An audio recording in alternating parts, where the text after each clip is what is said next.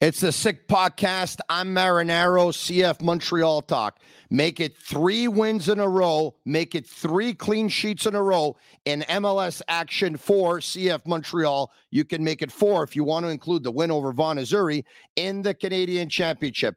Aaron Herrera, who played his best game of the season, he came up big. Quioto off the bench, he came up big as well. A game of two halves lucky to probably be scoreless and draw after the first half, but CF Montreal really poured it on in the second half. They're no longer last in the East. You don't have to worry about that. That's a thing of the past. By the way, the teams that are last and second last, they both fired their coaches earlier this morning. A team that won playing Losada ball and maybe a turning point in the season was when a player talked to us about having a sit down and a talk with the coach. We'll discuss all of that and more on the day before CF Montreal plays Toronto FC in the Canadian Championship. We'll look ahead on that, and we'll also look back on their 2 0 win versus Orlando City on the weekend. Filosa and DeFalco joining me. They're coming up. Turn up your volume. Because you're about to listen to The Sick Podcast. Sick Podcast. CF Montreal Talk. Here's the chance is the chance. They've got the goal.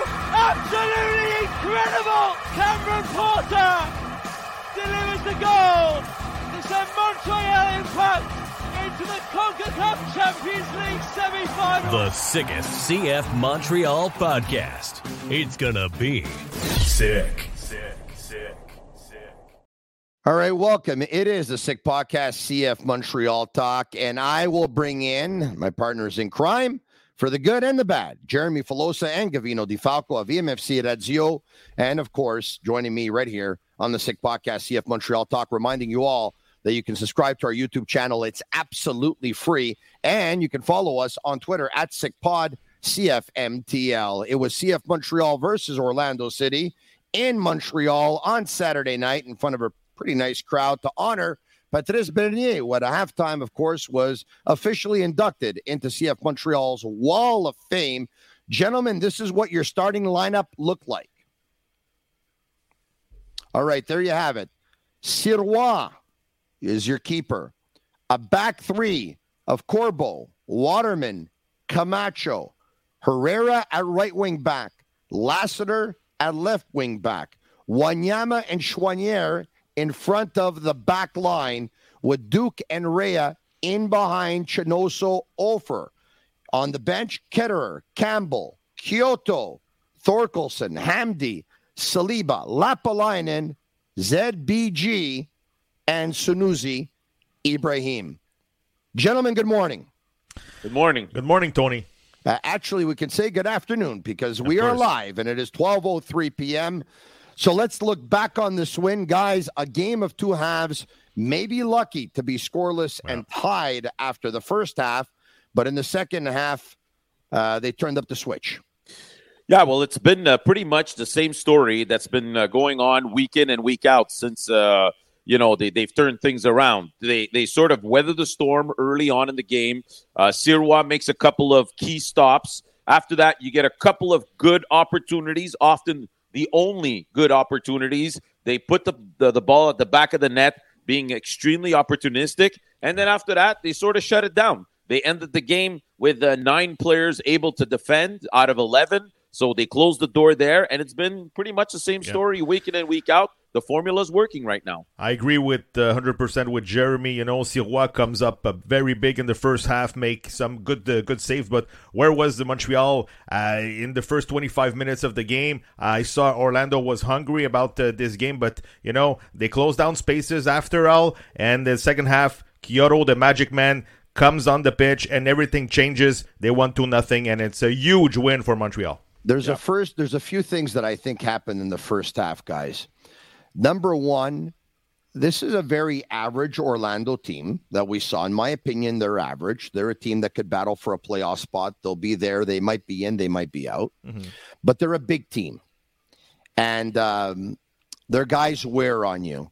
And I thought that it was not a very good first half for Rea or mm-hmm. Duke. I agree. Um, I thought it was just average, not more than that. I thought it was not a very good first half for Wanyama either. So if I took a, I take a look uh, uh, at down the middle of the pitch, mm-hmm. down the spine, down the spine, uh, I thought Camacho held up, Wanyama not so much. The two tens, come see, come saw. Uh, I thought Choinière was one of the better ones um, in the first half. Also, guys, Chinonso Offor, besides the fact that he has the height and he has the physicality yeah. and he can draw some players to him because it might take a couple of players to handle him physically or athletically, he's not much of an offensive threat other no. than that. No, and and, and you so, saw, eh, you know, we saw it as soon as Quioto came in. The game changed instantaneously. You have that threat up front who's not only physical, you know, uh, as Offor is also, but that has that, you know, the threat that if you the ball ends up on his foot, he's going to put it at the back of the net. The guy comes in at the 60th minute. They score at the 61st. They score at the 65th. I mean, it's uh, you know, it, it's pretty clear to see how much they've missed Romell Quioto. Obviously, it's going to be a problem going long term because with all these games back to back to back, Quioto's not going to be able to start all of them. He's not going to be able to play 90 minutes in all of them. So you do need secondary scoring from your strikers. We'll talk about maybe Lassie uh, moving up to that position soon, a little bit later during the show. But, you know, what a game changer, Quioto. This trade is probably the biggest steal in the history of this franchise. It was a huge trade. And coming in here, he just tied a, trade, a trade that was ridiculed by many MLS insiders, many reporters around the globe. Yeah. But I'm I do not know if it was ridiculed. It, well, well, you know, the GAM was questioned. Yeah. Yeah, and, and, a lot, and, and, and, a lot of people said, well, if they think Duke is going to come in and replace Mihailovic, forget about it. He's not. oh, I, I, I, was say, talking about I was talking about the Quioto trade a few years oh, back. Okay. But yeah, okay. yeah, yeah. Got it. I thought you were talking about Duke and Lassiter, which was the one that was ridiculed. The the the, uh, the Quioto trade for Cabrera, of course. Quioto yep. had his problems in Houston, but uh, a change of scenery. He was a breath of fresh air for Montreal. Yeah. You're right. Goals. That was a huge deal. He, he's now he's now tied with Marco Di Vaio in MLS uh, team history. Yeah, but at the same time, guys, Quioto is a free agent at the end of the year. But yep. I'm pretty sure we'll talk about about, uh, about it like uh, later on uh, uh this year. But I'm telling you, Montreal didn't have a great first half. As you said, uh, Tony, the front three, Offor, Invisible, Rea, uh, same thing with Duke. They didn't touch a lot of balls in the danger zone. So, I mean, you look at the statistics, only after 45 minutes, 0.44 expected goals for Montreal. The only chance or half chance was that shot from Lassiter on his wrong foot. Uh, he, he, took a chance with his right, so uh, the goalie made a save, and there was like maybe a corner um, at the end of the first half. Um, I think 0 won a battle in, in the six yard box, but it wasn't enough, guys. You play for, to, to win, and at the same time, uh, you're hyped up. It's Patrice Bernier's day, and yeah. it was very, very flat after so, 45 minutes. So Jeremy mentioned the trade with Houston to acquire Quioto, and I yeah. brought up the trade, of course, yeah. uh, with Inter Miami to acquire Bryce Duke and to acquire Ariel Lassiter. Which guys, ever since they've made that trade to they've been a different team. Absolutely. It looks like they found their player on the left side with Lassiter with his natural left foot.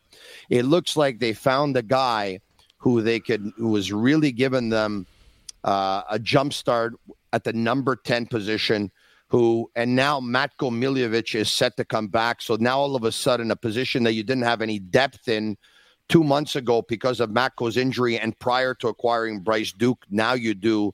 And I talked about that deal as well. And I'm happy to say that here on the Sick Podcast, CF Montreal Talk, we liked the deal. Not too many people around the league did, but I think we knew Montreal's reality maybe than people outside of Montreal, right? With all mm-hmm. due respect yeah. to them and their work. We knew that Lappalainen, it didn't work on the left side. We knew that Choinière was a box to box and he wasn't a wingback. We knew that you needed more than than uh, than Iliadis at, at the left wing back position, and Kwizera hadn't played a game, and you needed a little bit more than him. So they get out now. Did we wonder if Lassiter was going to work as a wing back? Yeah, because based on what we heard, his preferred position was second forward, and after that left wing. But it's worked out so far. Bryce Duke, it's worked out so far.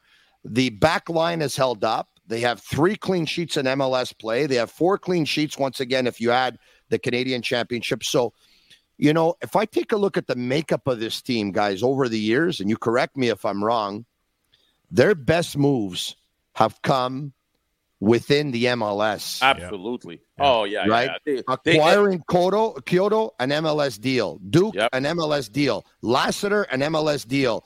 Uh, Kamal Miller back in the day, an MLS Yep. deal. Alistair Johnston back in the day, an MLS deal. Yep. Aaron Herrera, an MLS deal. I mean, Yep. uh, what do you want me to stop? Mihailovic, The other guys that come from Europe- Mihailovic. Yeah, Yeah, the other guys that have come from Europe, No. yeah, not so much. Not so not much. so much. Okay, so listen, uh, you, you know we've talked at nauseum about the fact that this trade was uh, is a turning point. point, and you know what? Um, you know we said at the beginning of the year this roster is unbalanced. You had seven central defenders, seven. Uh, we knew they didn't have a natural uh, uh, left-footed player to play uh, on the left side as a wingback. We knew they didn't have a ten that had MLS experience. They added all of that, and right now it's a team that's more balanced. Losada has options now. Uh, we talked this morning about you know what do we do now uh, at the left wing, wing back position now that Lassiter has been has played two solid games there. He said himself that it's not his natural position, but the coach has given him uh, offensive freedom to go up and support the attack. He's been doing it well, and you know the coach said this morning, you know what, guys, I'm not a big fan of making players play on their wrong foot. So uh, it seems as though the Lappalainen experience on as a left wing back is over with. I hope so. I hope so because I think he can be so much more effective either as a winger on the right side or as a right wing back. Well, it all Uh, depends on who the players are, right? If he was coaching Arjen Robben and he wouldn't want him to play on his off wing, we'd have a Yeah. problem. He Of wouldn't course, have guys. the same career. But, But- but- I get but- his drift and I hear him.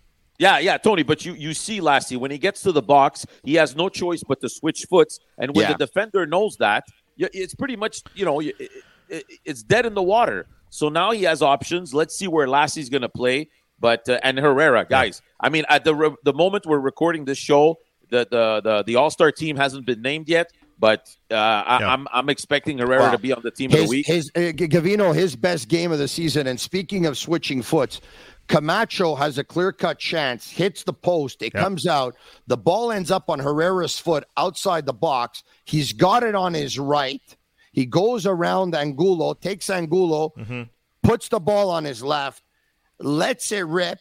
He was he was lucky, all right, because it goes off of Jansson and you have yourself an own goal. But you know what? I liked his movement. I like the fact he wanted to take it to his second foot. I like the fact that he had the mentality that he wanted to let it rip and he wanted to go for goal. And he was rewarded for it, guys. He was. Yep. And four minutes later, he ends up setting up Quioto, which is a beautiful setup. But before we do, let's get to some of the substitutions if our, our great staff back at Master Control will bring them up. Okay.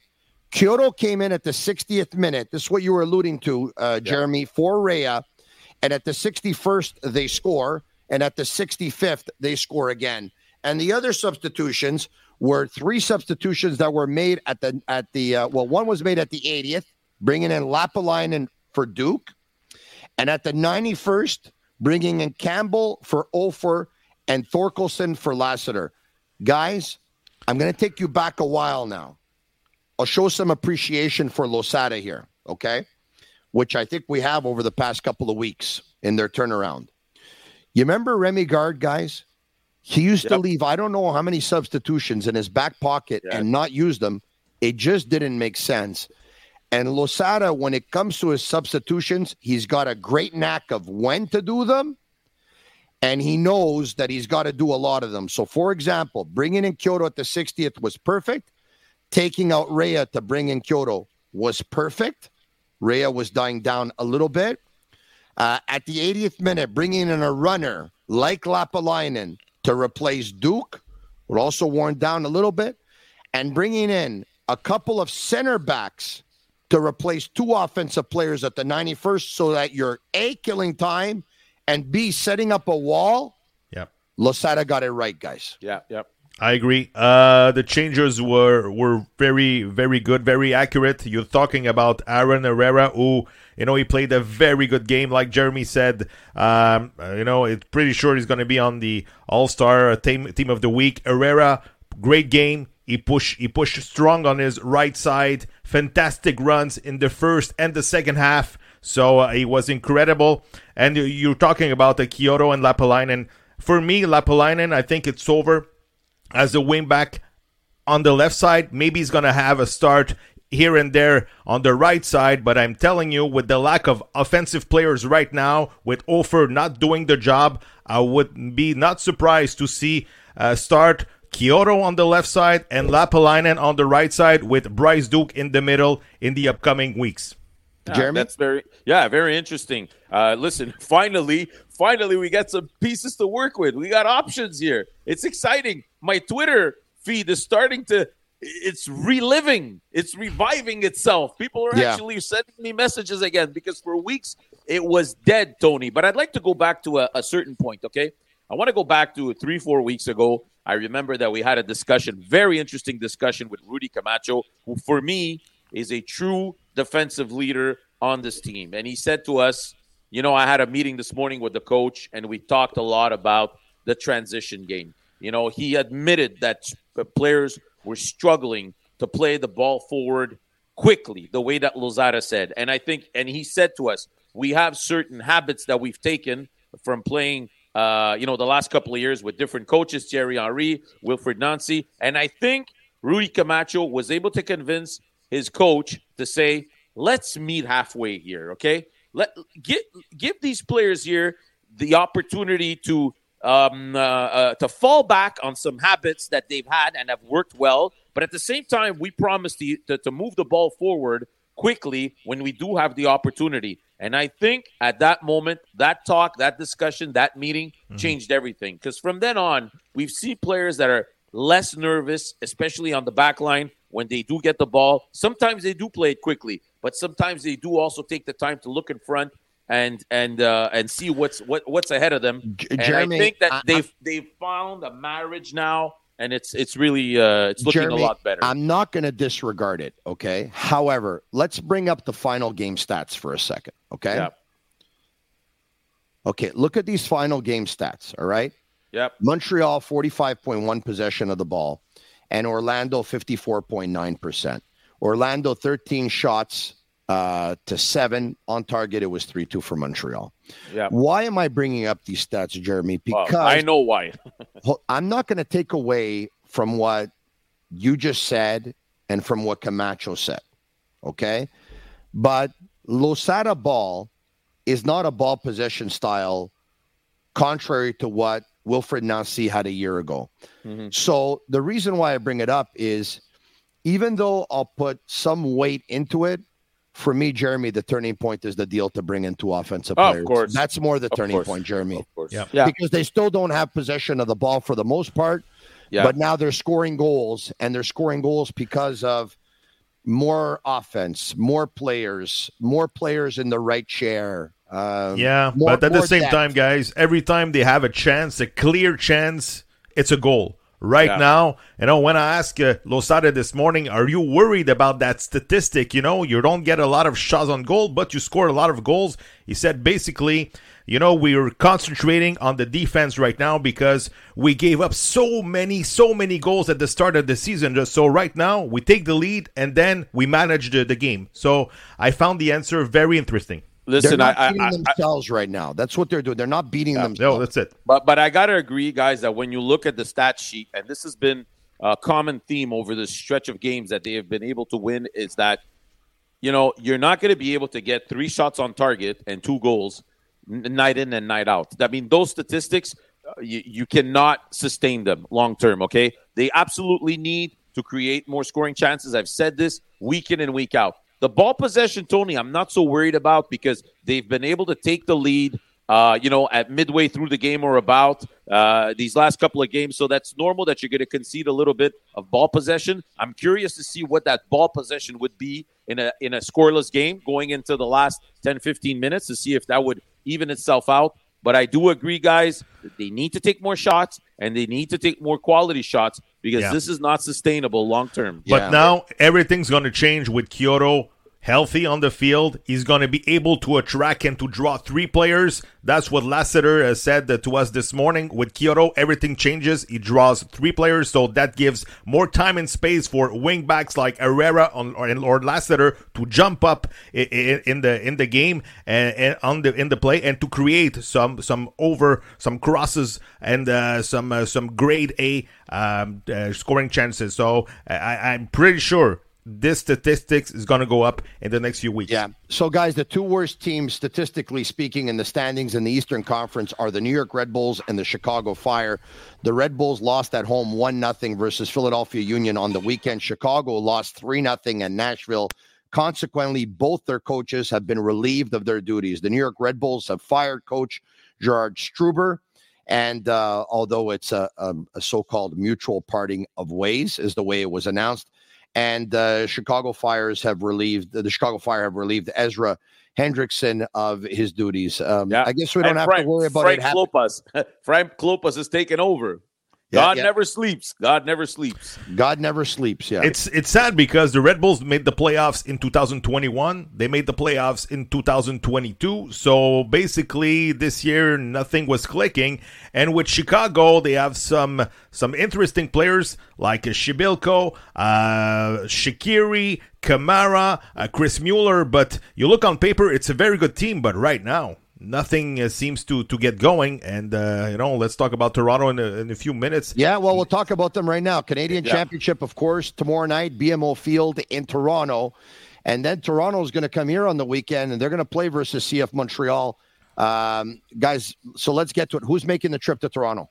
So pretty much everybody, Yeah. from what we're hearing, except maybe for for Piette and uh, Pantemis. Pantemis, yeah. the- yeah. That's so my information. Pantemis and Piette are not doing, uh, are, are not making the trip. The other players are available. So Matt available. Pantemis, from what the coaches told us, uh, maybe Saturday. So uh, slowly but surely for Pantemis, he won't be there in Toronto uh, for uh, tomorrow's game. Matko Miljevic will be back in the starting lineup, not starting lineup, but he'll be dressed. Uh, they hope to get him a few minutes for the game tomorrow.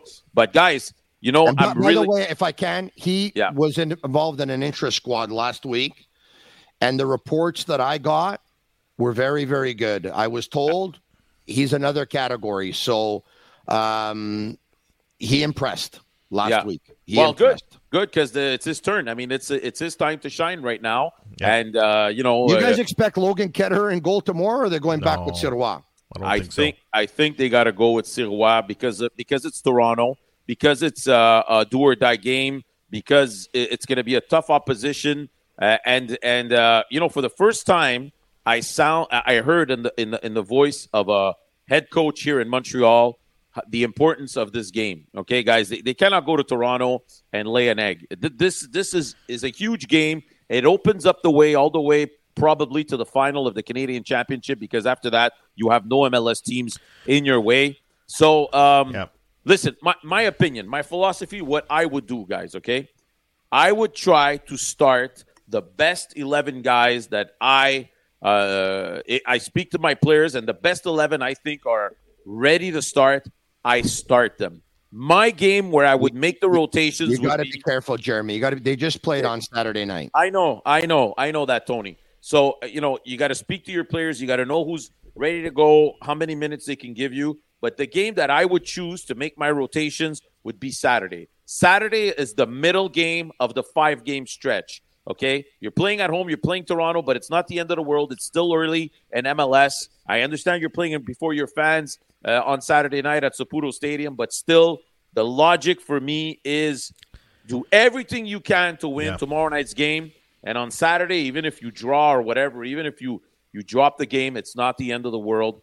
Um, I'm, I'm very curious to see what kind of philosophy they're going to go with. guys against Toronto is going to be a very tough game, even though Toronto's not having a great season, only two wins. I know I called the game on Apple TV uh, a couple of weeks ago. They didn't impress me. Uh, they CJ Sapong, uh, you know, they made a trade for CJ Sapong. They had a hard time to to score, so he's going to bring a lot of uh, upside as a number nine. Same thing with Diomande. He's back from injury, but at the same time, the two great players on the on the pitch is Bernardeschi and Insigne, and right now, you know, they're not delivering a lot. So it's going to be very interesting who's going to play against them. Is it going to be Herrera still or Zach Brault-Guillard? And on the left side, for me, it's going to be Lassiter until uh, the end of the end of the season. So I, I wonder who's going to play against those two players. You know, if those two players have a great game and are able to shut down Insigne and Bernardeschi, well, basically, you're supposed to win the game. My my feeling, my gut, Yeah. and we'll see what happens. I mean, we'll know uh, Tuesday night for sure. Is that they're going to put some fresh players into the lineup? It's just my gut, and I hear what you're saying, Jeremy, and I understand the logic completely.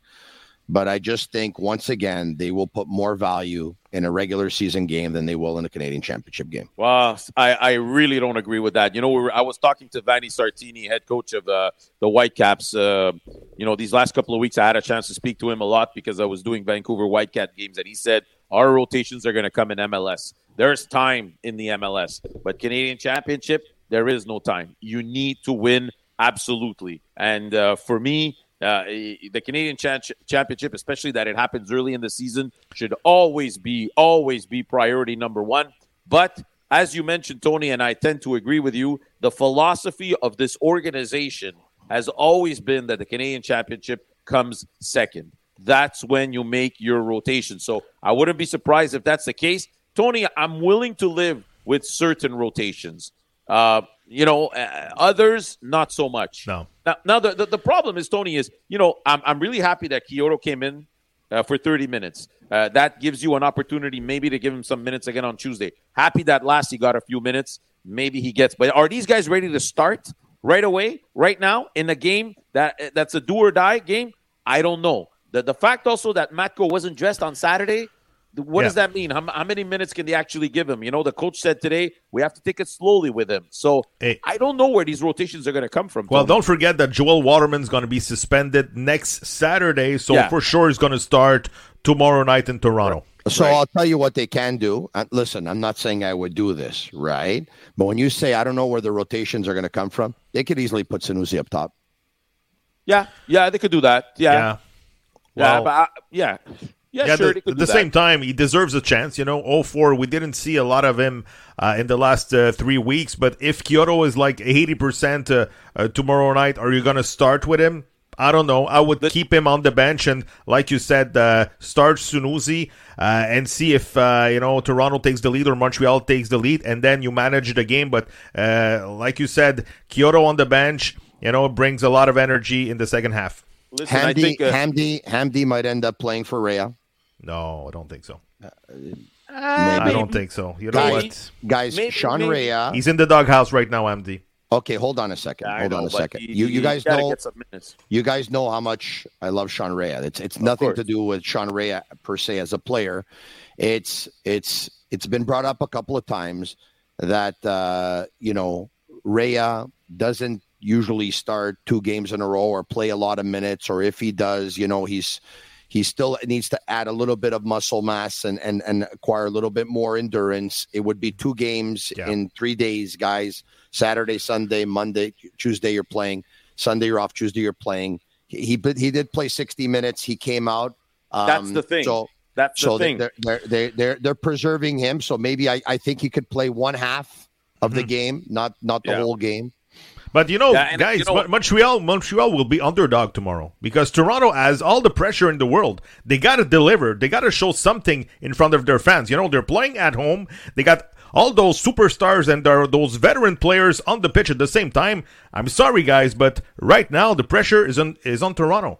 Yeah, but but listen, I think you know uh, Toronto has a, a situation where they have star players at certain positions, and they need those individualities to win games. Whereas Montreal is more of a team, so it's completely different philosophies. We'll see what happens, but uh, um, you know the fact that they were able to to bring Rea on the bench after 60 minutes, that's a luxury. Uh, you know, the coach told us this morning that uh, Bryce Duke was getting tired at the 80th minute and needed to, to make him come out. So we'll see how they manage that. But where I do see a rotation, and I, uh, you know, Sunusi's a possibility up top. Maybe Hamdi in the mid middle of the park. I have another I- one too. I'm wondering if we're thinking Yeah. the same thing.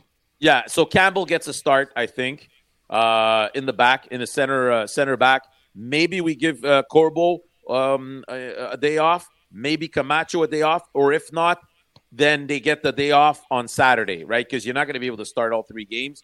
So if you if you sit, let's say Corbo tomorrow and Camacho gets the start, or it could be the other way around, and then you can sit the other guy and give Campbell. I think Campbell can give you two games in a row because Okay. you know, he, he hasn't played in a while, but he's he's played minutes over the last couple of games, so I'm I'm confident that he'll he'll be ready to go.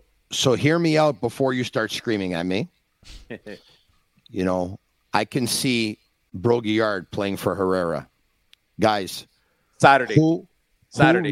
who, who ran more than Herrera on Saturday? But Jeremy, got to understand something. Jeremy, got to understand something. Yeah. Soccer is a lot about recuperation and regeneration. I agree. This is a team that has had a ton of injury problems this year. When you squeeze the lemon and there's very little juice, it's probably not a good idea to squeeze that same lemon a Yeah, but couple Tony- of days later. It's probably a Yeah. better idea to get a fresh lemon that you've had in the fridge and I start squeezing that one. I, I'm just I'm just telling you, I'd rather squeeze it tomorrow than Saturday. That's all. Yeah. We're just squeezing it at a different time. Yeah, but don't Yeah. forget the rule. Don't forget the rule.